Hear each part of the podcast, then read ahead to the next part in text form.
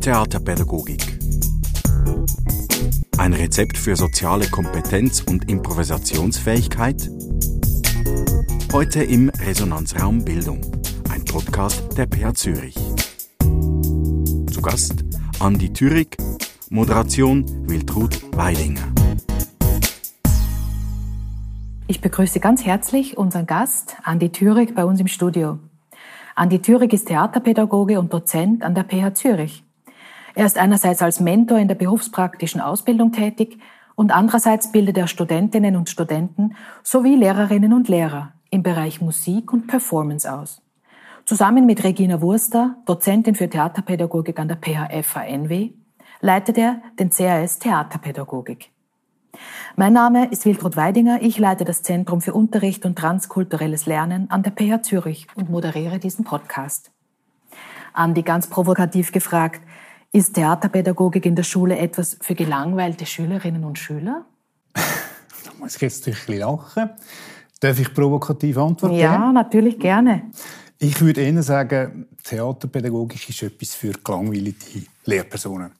Nein, das ist natürlich äh, das ist ein bisschen augenzwinkend gemeint, hat aber auch einen wahren Kern, äh, weil Theaterpädagogik leider kein Schulfach ist und im Lehrplan 21 auch mit keinem Wort erwähnt wird. Das existiert also mindestens auf dem Papier nicht. Mhm. Und von daher wird in den Schulen für meinen Geschmack eben auch ein bisschen zu wenig Theater gespielt. Und jetzt komme ich wieder zu Ihrer Frage zurück Lehrpersonen, die im alltäglichen Unterrichtsbetrieb eine neue Herausforderung suchen, die dürfen sich von mir aus gern auch an Theaterpädagogik antasten. Bin mir sicher, dass dann sowohl Ihnen als auch den Schülerinnen und Schülern in dieser Arbeit nicht langweilig wird. Mhm. Theater und Schule, wie geht das zusammen? Also kann man das kurz umschreiben? Worum geht es denn eigentlich im Kern, wenn man von Theaterpädagogik spricht? Mhm. Ähm, vielleicht zuerst eine Vorbemerkung. Unsere Schule hat ja den Auftrag, Schülerinnen und Schüler aufs Leben vorzubereiten. Und das ist, wie wir alle wissen, äußerst vielfältig. Ähm, sowohl das Berufsleben als auch das kulturelle Leben. Und glücklicherweise gibt es da auch verschiedene Interessen, Fähigkeiten, Vorlieben, die die einzelnen Menschen mitbringen und mit denen sie ihr Leben gestalten. Und von daher hat die Schule den Anspruch, Menschen möglichst ganzheitlich zu bilden und sie ihren Talent und Neigungen zu fördern. Und da darf meiner Meinung nach natürlich Theater nicht fehlen. Wie auch alle anderen bildenden Künste. Denken Sie an Musik, an Tanz, an BG, TTG. Die sind alle im Lehrplan 21 verankert. Ähm, wir eben nicht. Und genau darum, finde ich, darf meiner Meinung nach die Kunstform Theater als Bildungsstoff nicht fehlen. Und jetzt noch ein genauer auf Ihre Frage einzugehen, um was geht es in der Theaterpädagogik? Ähm, wie alle anderen Kunstschaffenden in der Kulturvermittlung übrigens auch, geht es uns einerseits darum, dass Lehrpersonen mit Kind und Jugendlichen, äh, dass sie die als Theater anführen, mit ihnen Theatervorstellungen besuchen, dass Kinder und Jugendliche also im weitesten Sinn auch lernen, sich mit Kunst auseinanderzusetzen Andererseits, und das ist äh, uns Theaterpädagoginnen und Theaterpädagogen natürlich ein grosses Anliegen, ähm, finden wir es auch erstrebenswert, dass Lehrpersonen mit ihren Klassen im ganz normalen Schulalltag spielen. Äh, vielleicht kennen Sie das Buch von Friedrich Schiller über die ästhetische Erziehung des Menschen. Dort gibt es so ein bekanntes Bonmot, wo heißt: Der Mensch ist nur da ganz Mensch, wo er spielt. Und das gilt meiner Meinung nach auch für die Schule, wo es um Menschenbildung geht. Das heißt eigentlich, Theaterpädagogik geht alle an, also die Schülerinnen und Schüler, aber auch die Lehrerinnen und Lehrer, trotz dieses, könnte man ja fast sagen, niedrigen Stellenwerts, den die Theaterpädagogik eben zum Beispiel im Lehrplan 21 bekommen hat. Ähm, in welchen Situationen macht denn Theaterpädagogik besonders Sinn? Also Sie haben gesagt, im Alltag, auch im Unterrichtsalltag. Mhm in, in gezielten Anlässen eben Theaterbesuche äh, zu initiieren, zu besuchen und zu reflektieren dann auch. Aber was gibt es denn noch für Möglichkeiten? Mhm. Also Sie sprechen jetzt an, wo man Theaterpädagogik in der Schule kann genau. anbieten und, und einbauen. Also aus meiner Sicht oder auch aus meiner Erfahrung gibt es eigentlich drei Standbeine äh, von der Theaterpädagogik in der Schule. Äh, da ist zum einen so sind das kleine und einfache theaterpädagogische Spiele und Übungen, die sich wunderbar eignen, um den Unterricht zu rhythmisieren und Bewegung in den Schulalltag zu bringen. Ähm, das hilft, den Schulalltag zu strukturieren. Das kann eine verdiente Verschnaufpause sein. Es kann Schwung in eine müde Klasse bringen oder es kann umgekehrt eine Klasse wieder zur Ruhe bringen und Konzentration im Unterricht fördern. Es hängt eigentlich ganz von der Anlage äh, oder vom Fokus der Übung ab. Und äh, das ist das eine Standbein. Also kleine Spielinterventionen während dem Tag. Das zweite Standbein, das sind theaterpädagogische Spielformen, wo man im Unterricht auch inhaltlich einsetzen kann. Damit man Lernstoff spielerisch kann erfahren und erlebbar machen. Da denke ich jetzt zum Beispiel an, was wir wahrscheinlich alle erlebt haben, dialogische Rollenspiele im Fremdsprachenunterricht. Oder ich denke spontan im Deutschen an eine szenische Umsetzung, beispielsweise von einer Kurzgeschichte mit einfachen ähm, theaterästhetischen Stilmitteln, beispielsweise mit Standbildern. Ähm, Theaterpädagogik kann aber auch in, in anderen Fächern, zum Beispiel im, im NMG-Unterricht, eine mögliche Herangehensweise sein. Ich denke jetzt beispielsweise an Geschichtsunterricht, wenn es darum geht, sich in andere Menschen zu versetzen, ihre Gedanken in einer spezifischen Situation nachzuempfinden. Anstatt dass man nur darüber diskutiert und Vermutungen anstellt, könnte man das ja auch spielen lassen und dann darüber reden.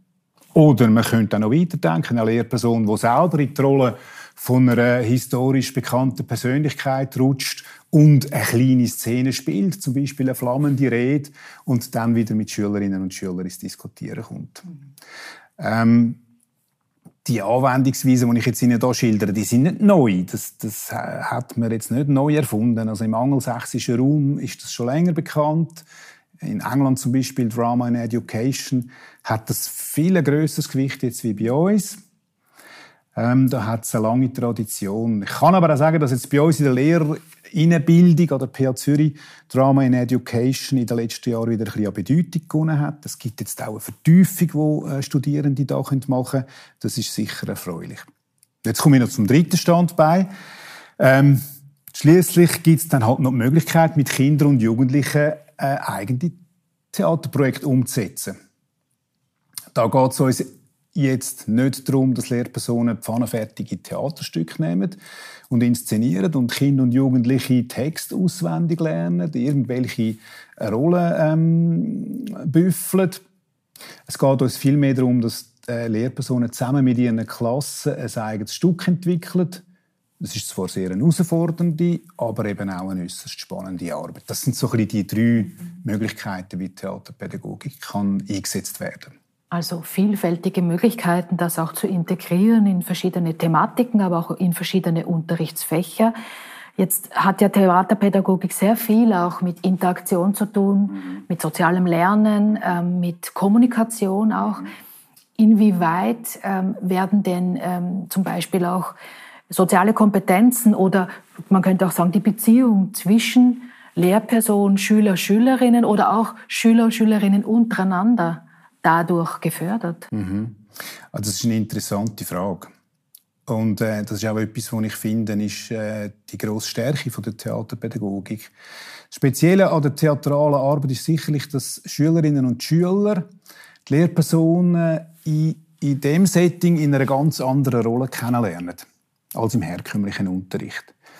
In der theaterpädagogischen Arbeit erleben die Schülerinnen und Schüler die Lehrpersonen viel mehr auf Augenhöhe, weil die Lehrperson eben nicht nur anleitet, sondern oftmals spielt sie eben auch mit.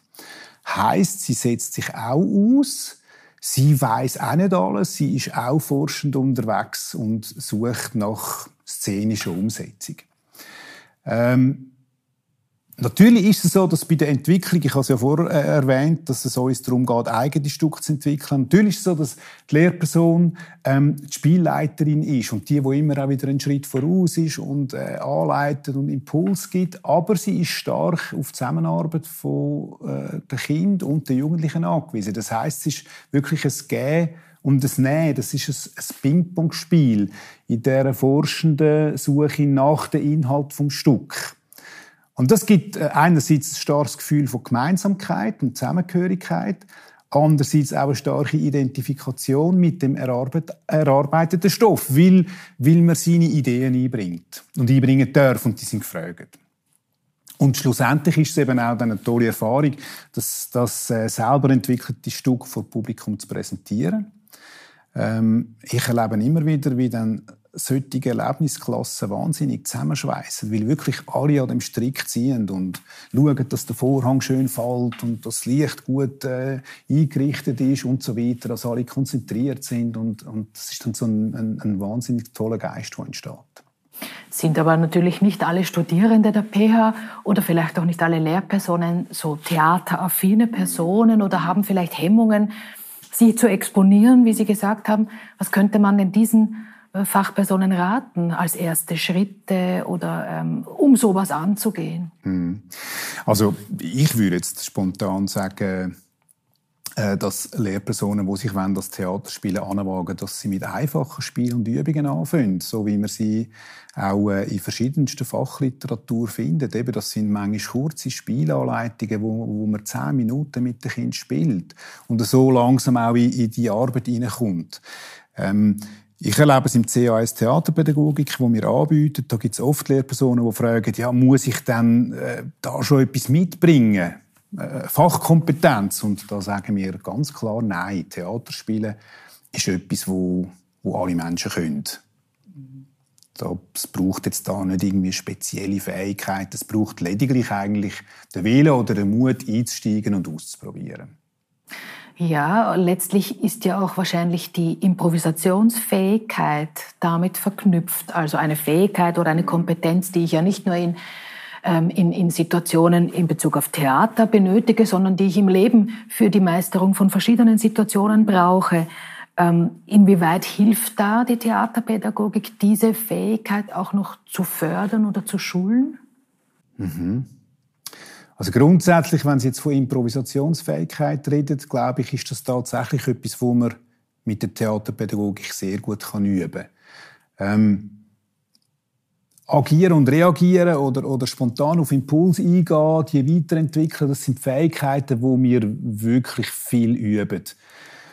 Und eigentlich das Schöne daran, oder das Gute kommt den Spielenden auch, dass dass in unserer Arbeit so eine, grundsätzliche Haltung oder Philosophie ist, wo wir sagen, ähm, es gibt kein richtig und kein falsch. Es gibt vielleicht besser oder weniger gut oder spannender oder weniger spannend, aber wenn man improvisiert, sagen wir in der Theaterpädagogik entsteht vielleicht 70, 80 Prozent von dem, was wir ausprobieren, ist wieder für den Abfallkübel und 20 Prozent von dem, was wir erleben oder wo improvisiert wird, sind Perlen. Und eigentlich an denen freuen wir uns. Ähm, darum redet man auf dem Theater ja auch bewusst von Probieren. Also Theater schaffen, die reden von Probieren. Und Probieren und Improvisieren sind für mich sehr verwandte Vorgänge. Man versucht etwas, man weiß noch nicht, was dabei rauskommt. Ähm, und ich persönlich finde eben nicht nur im Theater die Haltung eine wichtige Lebenseinstellung. Ich denke, die Offenheit und Neugier, das lernt man in der Theaterpädagogik. Können, können angehen, spontan sein und schauen, was entsteht und sich an dem freuen. Das ist eigentlich äh, mhm. so ein bisschen wie, wie der Kern der Sache neben dem Improvisieren und ähm, der Fähigkeit auch ähm, Interaktionen führen zu können, zu kommunizieren, die soziale Kompetenz, was sind denn andere Kompetenzen, die durch die Theaterpädagogik noch gefördert werden können? Mhm.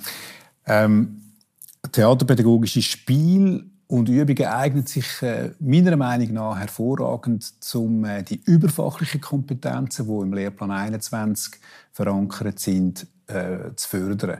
Ich könnte jetzt da eine Vielzahl aufzählen. Ich habe mal für mich so spaßeshalber ein ABC des Spielens gemacht und dann habe ich also mühelos verschiedenste Kompetenzen von A wie Ausdrucksfähigkeit bis äh, hin zu Z wie Zusammenarbeit können auflisten. Aber äh, vielleicht die wichtigste Kompetenz oder die wichtigste Kompetenz, ohne die ein Spiel gar nicht möglich ist, ist äh, für mich sicher die Förderung von, von der Schärfung von der Wahrnehmung. Äh, das gibt ganz verschiedene Formen von Wahrnehmungen, wo man dann auch mit unseren Spielen und Übungen trainieren kann. Selbstwahrnehmung, Partnerwahrnehmung, Gruppenwahrnehmung, Raumwahrnehmung, Mehrfachwahrnehmung. Also Sie sehen, das ist ein, ein recht breites Feld. Und ohne die ist Spielen oder Interaktion eigentlich gar nicht möglich. Und dann steht natürlich im Fokus von der, von der theaterpädagogischen Arbeit stehen die beiden Hauptinstrumente vom spielenden Menschen, nämlich der Körper, also mit dem Körper sich ausdrücken, oder mit der Stimme, mit der Sprache schaffen. Also die zwei Instrumente werden natürlich äh, sehr stark gefördert in unserer Arbeit.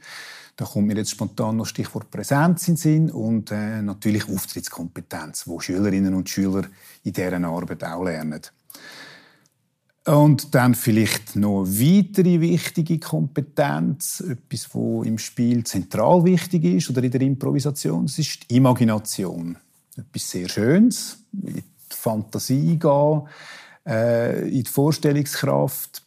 Nur wer über eine gute Vorstellungskraft verfügt, kann das im Spiel umsetzen, so dass wiederum beim Zuschauer in Anführungs- und Schlusszeichen eine Vorstellung entsteht. Das Publikum macht sich ja immer auch selber ein Bild von dem, was es auf der Bühne sieht und was zur Schau gestellt wird. Das sind so für mich so die Hauptkompetenzen.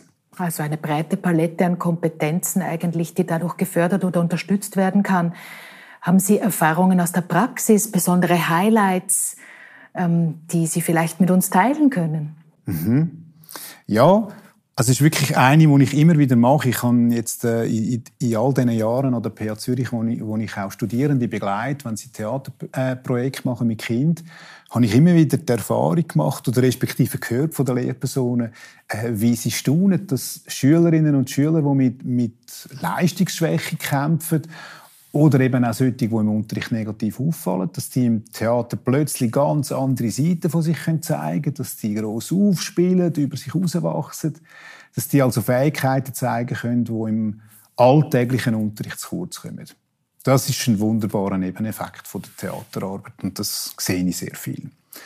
Und ein, ein weiteres Erlebnis, äh, mich wirklich auch sehr gerührt hat, und wo auch so ein bisschen eindrücklich zeigt, was die Arbeit bewirken kann, ist folgendes Erlebnis. Ähm, Studierende vom Vertiefungsmodul Theater haben etwa vor drei Jahren in Horgen an einer Primarschule an drei verschiedenen Klassen haben sie mit dem gleichen Thema geschafft während etwa acht Wochen. Und da sind drei Stück entstanden und die hat man dann am Schluss morgen in der Aula gegenseitig vorgespielt. Das ist ein riesiges Happening gewesen. Und es ist wirklich sehr beeindruckend gewesen, ähm, wie die jeweils Zuschauenden beiden Klassen sehr konzentriert gewesen sind und respektvoll den anderen zugeschaut haben. Das ist mal das eine. Und das andere aber auch, wie sie dann sehr ähm, wohlwollende und wertschätzende Rückmeldungen, Feedbacks gegeben haben nach dem Stück, wo sie gesehen haben. Und was mich auch sehr berührt hat, also man hat richtig gespürt, wie die Kinder im Publikum sich darüber gefreut haben, wenn sie gesehen haben, wie die anderen Kinder ein theatrales Stilmittel äh, in ihrer Geschichte eingesetzt haben, weil sie das Stilmittel eben auch äh, erlernt haben und das haben auch also quasi erkannt haben als Fachpublikum. Und das habe ich einfach super gefunden, zu sehen, wie, wie, wie sie da plötzlich ganz anders Theater anschauen und das Handwerk der Kolleginnen estimieren und dann am Schluss auch mit einem tosenden Applaus belohnt haben. Das finde ich sind die schönen Momente. Das sind wirklich sehr Arbeit. schöne Momente. Ja. ja. Jetzt haben wir ja eine Zeit hinter uns, die nicht so geprägt war von persönlichem Kontakt. Zwei Jahre Pandemie. Mhm. Ähm, vieles wurde umgestellt auf digitale Medien. Mhm. Ähm, wie geht es da der Theaterpädagogik mit dem digitalen Einsatz? Ist das möglich? Es ist möglich. es ist möglich, aber es ist nicht sehr lustvoll. Ähm, ich habe in den vergangenen zwei Jahren so diverse Lehrveranstaltungen, theaterpädagogische Lehrveranstaltungen online müssen durchführen bis hin zu ganzen Kurswochen. Und ich muss Ihnen ganz ehrlich sagen, mit dem Ergebnis bin ich jetzt nicht so glücklich. Natürlich habe ich jetzt ich oder auch meine Berufskolleginnen, wir haben neue ästhetische Formen und Umsetzungsweisen müssen erproben. Und das hat zum Teil auch funktioniert, zum Teil ist das sogar auch spannend gewesen. Aber letztlich lebt für mich Theaterpädagogik oder szenisches Spiel, das lebt halt wirklich nur ähm, in der direkten Auseinandersetzung mit dem Gegenüber. Wenn Menschen miteinander ins Spiel kommen äh, ist das Gegenüber im realen gleichen Raum für mich unersetzlich. Und das ist für mich auch die Kraft vom Theater. Wenn Sie ins Theater gehen, dann ist ja eigentlich das Faszinierende, Sie sitzen im Raum und Menschen spielen jetzt in dem Raum für Sie das Stück. Es passiert jetzt. Und da ist der Bildschirm für mich halt einfach wirklich so ein, ein, ein Hindernis, äh, weil man vom Gegenüber manchmal, oder meistens nur das Brustbild gesehen hat oder mit Ach und Krach vielleicht dann gleich der Mensch von Kopf bis Fuß oder weil der Ton schlecht ist oder weil halt der private Raum im Hintergrund äh, eigentlich eine andere Geschichte erzählt und ablenkt. Also von dem her nicht so befriedigend. Für mich, ich, es gibt andere Kollegen, die das besser äh, haben können handeln oder da dem haben mehr können rausgewinnen. Für mich ist es so, dass ich finde, äh, die Arbeit, also mit, mit Bildschirm schaffen oder mit so Aufnahmen, die wir auch gemacht haben, manchmal, das kann für mich so ein stilistisch spielerisches Moment sein, wo man auch kann jetzt die Theaterproduktionen einbauen, aber allein ersetzt das Theaterpädagogik nicht. Mhm. Ich bin sehr froh, kann ich mit den Studierenden jetzt wieder in einen Raum inne und äh, Theater spielen, in echt. Ja, also ich glaube, es geht allen so momentan, ja. wieder zurück zu sein und face to face wirklich auch präsent ähm, den Unterricht zu erleben. Jetzt haben wir ja gehört, dass die Theaterpädagogik eigentlich sehr viel Potenzial in sich birgt für die Förderung von so vielen verschiedenen Kompetenzen. Ist das nur in der Schule möglich oder kann man da auch Eltern, die etwas zur Förderung ihrer Kinder äh, beitragen wollen, Tipps oder Hinweise mitgeben? Ja, also grundsätzlich kommt mir jetzt da spontan in den Sinn, wenn ich jetzt an mich als Vater denke, glaube ich, sollen sich Eltern vor allem auch freuen, wenn Kinder Rollenspiel machen und das Erwachsenenleben imitieren. Das ist, glaube ich, etwas ganz Wichtiges, um eigentlich unsere Welt ähm, zu begreifen, lernen. Jetzt gerade aktuell, wenn ich äh, auf, auf den Bahnhof laufe, laufe ich täglich an einem, an einem Busch vorbei, wo Kinder eine ganze Wohnung eingerichtet haben. Irgendwie haben sie nebendran im Müll Sachen rausgefischt und dort Bilder in die Test gehängt und äh, Wäschleinen aufgehängt und mit zeitigen Teppich äh, montiert. Es hat sogar einen Besen, man kann den Dreck putzen und so weiter. Ich finde das irrsinnig, wie die Kinder eigentlich äh, die reale Welt imitieren und spielen. Und was ich noch viel schöner finde, ist, dass das seit Wochen schon so ist und niemand räumt es weg. Äh, niemand regt sich auf, dass Kinder dort äh, eine richtige Wohnung in Anführungszeichen eingerichtet haben. Das finde ich super. Also das wäre sicher etwas, was man den Eltern mitgeben kann, so Sachen zuzulassen, weil das einfach wichtig ist.